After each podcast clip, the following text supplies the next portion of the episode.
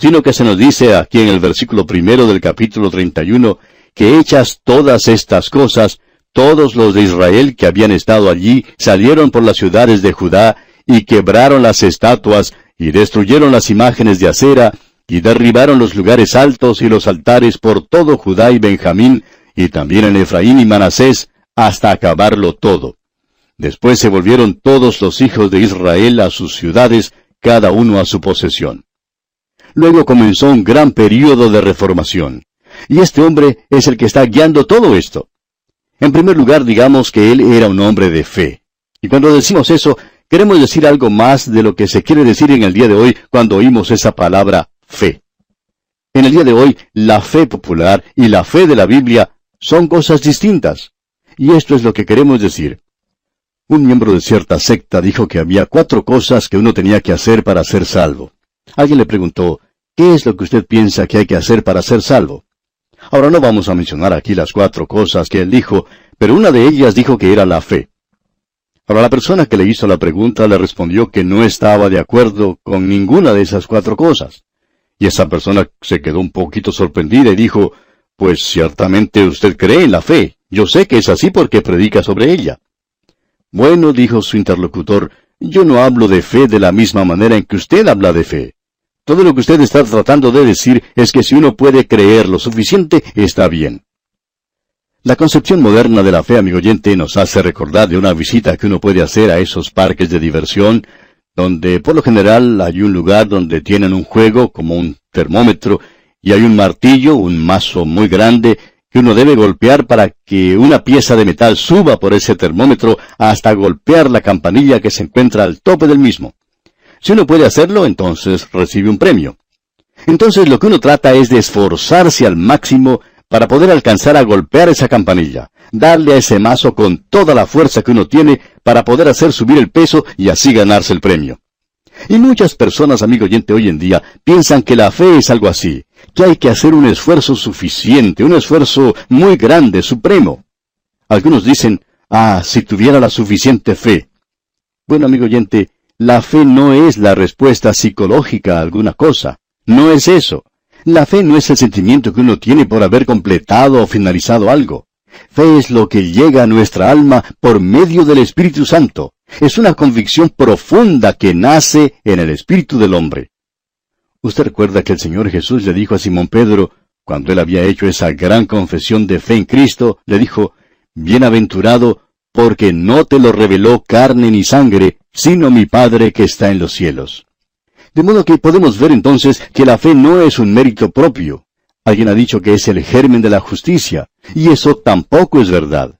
Se nos dice que somos salvos por gracia por medio de la fe. Así que aquí es simplemente un medio. Cristo es el Salvador y el objeto de nuestra fe.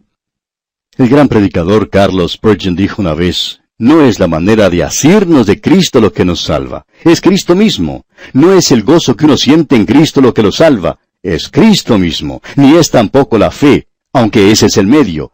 El mérito está en la sangre de Cristo. ¿Cómo puede hacer uno para creer lo suficiente? No hay mérito en la fe. Amigo oyente, uno puede creer en alguna cosa equivocada. La fe dice, Señor, yo creo, ayúdame en mi incredulidad. Y confía en Dios. Ahora este hombre Ezequías, él confió en Dios. Luego él era un hombre de oración. Y esto nos lleva entonces al próximo capítulo, porque en el capítulo 31 tenemos las muchas reformas religiosas que él llevó a cabo. Y amigo oyente, habrá una reforma y el Señor Jesucristo le salva a usted. Él va a cambiar, a transformar su vida de una manera total. Pero vamos a detenernos aquí por hoy porque nuestro tiempo ha tocado ya su fin. Continuaremos, Dios mediante, en nuestro próximo programa.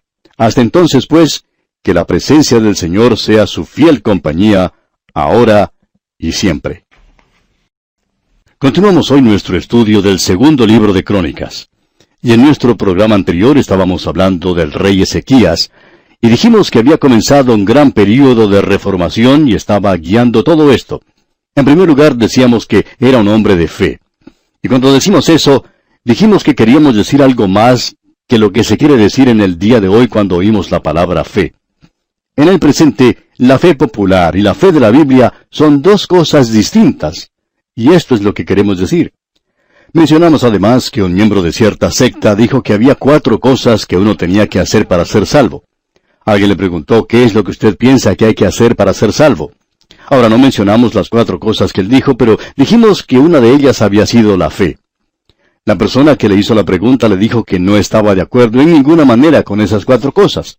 Y esa persona se quedó un poquito sorprendida y dijo, pues ciertamente usted cree en la fe. Yo sé que es así porque predica sobre ella.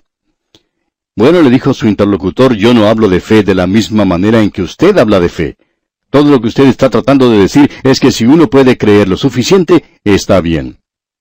Mencionamos que la concepción moderna de la fe nos hacía recordar de una visita que uno puede hacer a esos parques de diversión donde por lo general hay un lugar donde tienen un juego como un termómetro y un martillo, un mazo muy grande que uno debe golpear para que una pieza de metal suba por ese termómetro hasta golpear la campanilla que se encuentra en la parte superior del mismo. Ahora, si uno puede hacerlo, entonces recibe un premio. Pues bien, lo que uno trata es de esforzarse al máximo para alcanzar a golpear esa campanilla, darle a ese mazo con toda la fuerza que uno tiene para poder subir el peso y así ganar el premio. Y decíamos que muchas personas piensan que la fe es algo así, que hay que hacer un esfuerzo suficiente, un esfuerzo grande, supremo. Algunos dicen, ah, si tuviera la suficiente fe. Bueno, amigo oyente, la fe no es la respuesta psicológica a alguna cosa, no es eso. La fe no es el sentimiento que uno tiene por haber completado o finalizado algo. Fe es lo que llega a nuestra alma por medio del Espíritu Santo. Dijimos que es una convicción profunda que nace en el espíritu del hombre.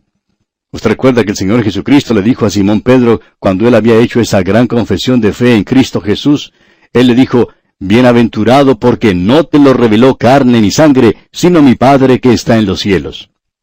De modo que podemos ver entonces que la fe no es un mérito propio. Alguien ha dicho que es el germen de la justicia, y eso tampoco es verdad. Se nos dice que somos salvos por su gracia, por medio de la fe. Así que Aquí es simplemente un medio. Cristo es el Salvador y el objeto de nuestra fe. Mencionamos que el gran predicador Carlos Spurgeon dijo una vez, no es la manera de asirnos de Cristo lo que nos salva, es Cristo mismo. No es el gozo que uno siente en Cristo lo que nos salva. Es Cristo mismo, ni es tampoco la fe, aunque ese es el medio. El mérito está en la sangre de Jesucristo. ¿Cómo puede hacer uno para creer lo suficiente? No hay mérito en la fe. Uno puede creer en alguna cosa equivocada. La fe dice, Señor, yo creo, ayúdame en mi incredulidad. Y entonces confía en Dios. Ahora decíamos que este hombre Ezequías, él confió en Dios. Luego, él era un hombre de oración. Y esto nos lleva ahora al capítulo 32, porque en el capítulo 31 usted tiene las muchas reformas religiosas que Ezequías llevó a cabo. Y decíamos que habrá una reforma si el Señor Jesucristo le salva a usted, amigo oyente. Él va a cambiar, va a transformar totalmente su vida. Recuerde que él dijo a la multitud de escribas de su día, ¿qué es más fácil decir al paralítico, tus pecados te son perdonados? O decirle, levántate, toma tu lecho y anda. Ahora ellos no le pudieron contestar. Ellos tenían temor de hacerlo. Pero si ellos le hubieran contestado algo, tendrían que haberle dicho, bueno, es tan fácil decir una cosa como la otra, o es tan difícil hacer una cosa como la otra, porque la voluntad de Dios tiene que hacer ambas cosas. Amigo oyente, el Señor Jesucristo dijo, yo sé que ustedes iban a decir eso, porque yo le voy a decir a este hombre, levántate, toma tu lecho y anda, porque yo te he perdonado tus pecados.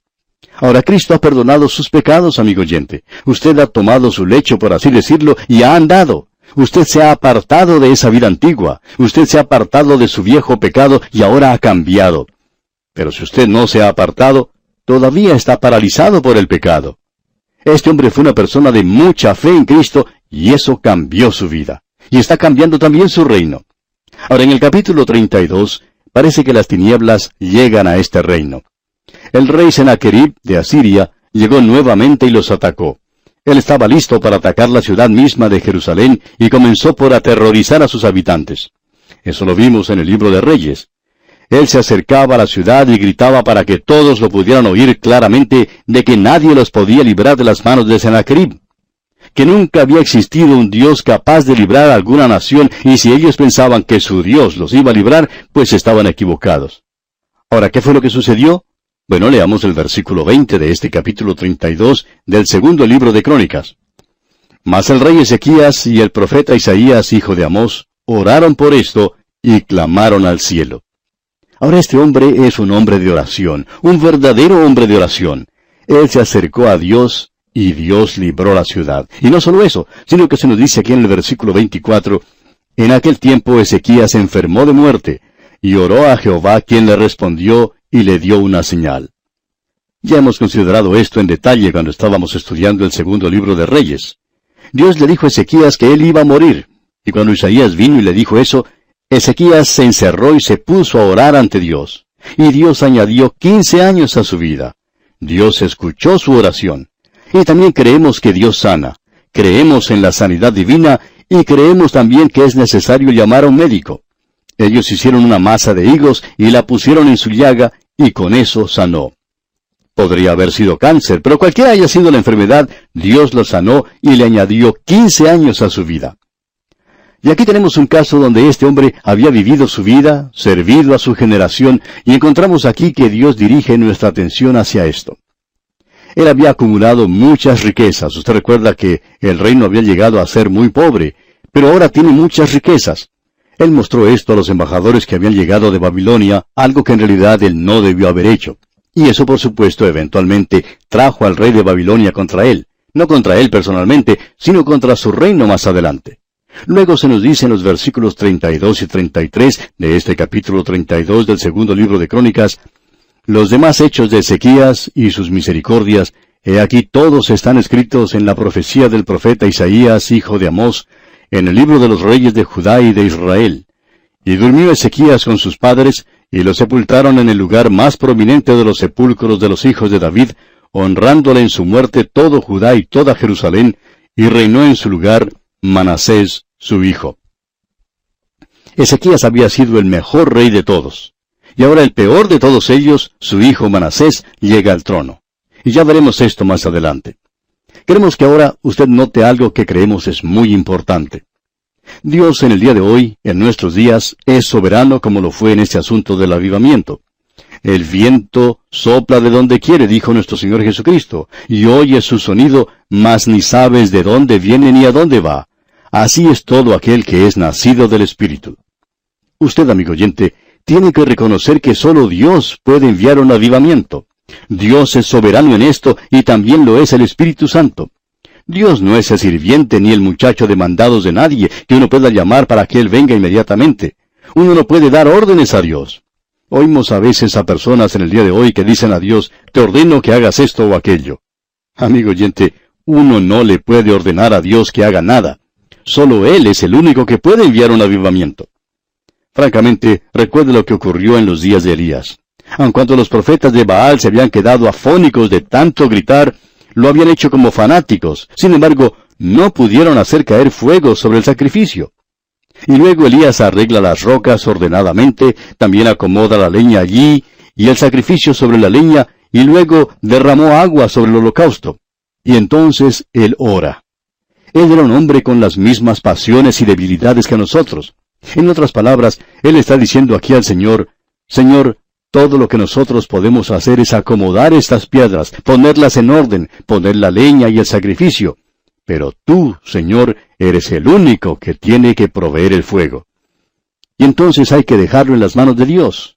Y Dios respondió en esa oportunidad. Ahora yo creo que en el día de hoy estamos viendo un movimiento, en el principio pensábamos que era algo simplemente de los jóvenes, pero no es así. También se encuentran entre ellos matrimonios jóvenes. En cierta ocasión, un hombre joven, que tenía dos hijos, vino a hablar con su pastor y le dijo que él sentía que sus dos hijos estaban alejando de él. Él dijo que él creía que debería tener algunas respuestas para sus problemas y que pensaba que él siempre podía resolver sus problemas, pero ahora reconocía que necesitaba a Dios. En el día de hoy, amigo oyente, hay personas que están volviendo a la palabra de Dios. Y nos alegramos por eso. Lo vemos por todas partes. Hablando sinceramente, nunca lo habíamos visto en el ministerio en la iglesia. Este movimiento está teniendo lugar en gran parte fuera de las iglesias. En reuniones que han tenido lugar en diferentes partes, los jóvenes llegan por cientos de todos los lugares. Ellos nunca habían estado en las conferencias de antes, nunca parecían tener interés. Luego también hemos podido ver a los adultos, a los de más edad, que muestran un interés verdadero en la palabra de Dios. Ahora hay algunas personas, lamentablemente, que están tratando de aprovechar estas situaciones y están alimentando a estos jóvenes con cosas que en realidad no son para su beneficio. Les están dando muchas cosas, como música moderna, en lugar de darles la palabra de Dios. Usted recuerda, amigo oyente, que el Señor Jesucristo dijo, Cuando tu hijo te pide pan, no le darás una piedra. Y eso es lo que ellos están haciendo. Hay que darles la palabra de Dios, la verdadera palabra de Dios. Creemos que esta es la hora, amigo oyente, de esparcir, de proclamar la palabra de Dios. No vamos a decir que está teniendo lugar un avivamiento, no lo hay, no sabemos si lo habrá o no, pero muchos de estos jóvenes tienen interés en escuchar la palabra de Dios, ya sea por medio de programas radiales o por otros medios. Pero ellos dicen que escuchan la palabra de Dios porque les gusta tal cual está. No importa que algunos otros piensen que sea algo anticuado. Anteriormente uno podía hablar sobre eso y, nadie escuchaba, pero en el día de hoy están escuchando. Quizá estamos al borde de algo que pronto va a suceder. Y estamos orando, amigo oyente, para que el Señor lo envíe. Y hablando con franqueza, amigo oyente, si llega es porque Él es quien lo envía. Nunca hemos tenido oportunidad de ver un avivamiento en nuestra vida. Quizá lo pueda ver algún día. ¿No le gustaría eso a usted, amigo oyente? Permítanos ahora presentarle un reto. Quisiéramos retarle a que haga un inventario de su propia vida. Si usted quiere que Dios tenga actividad en su vida, permítanos indicarle estos cinco puntos rápidamente. Pregúntese, primero, ¿soy honrado? ¿Soy una persona que dice la verdad? ¿Soy una persona que tiene fe? ¿Puede depender de mí la gente? ¿Soy puro? En estos días cuando nos bombardean con fotos repugnantes y un lenguaje soez, ¿es en realidad usted puro, amigo oyente? Y luego se puede preguntar, ¿Soy yo en realidad una persona dedicada? ¿Es usted realmente un hijo de Dios dedicado, amigo oyente? El gran evangelista Moody escuchó decir cierta vez a un hombre que el mundo todavía tiene que ver lo que Dios puede hacer con un hombre que se haya entregado completamente a él. Y Moody dijo entonces, por la gracia de Dios, yo seré ese hombre. Y por lo que a nosotros se refiere, y lo que hemos podido ver, Moody fue ese hombre. Pero al final de su vida dijo, yo escuché a Henry Barley decir eso, y puedo decir que el mundo todavía no ha visto lo que Dios puede hacer con un hombre que se haya entregado completamente a Él. Amigo oyente, lancémonos a la corriente y dejemos que el agua de vida fluya en nosotros. Salgamos a esparcir, a proclamar la palabra de Dios, la Santa Biblia.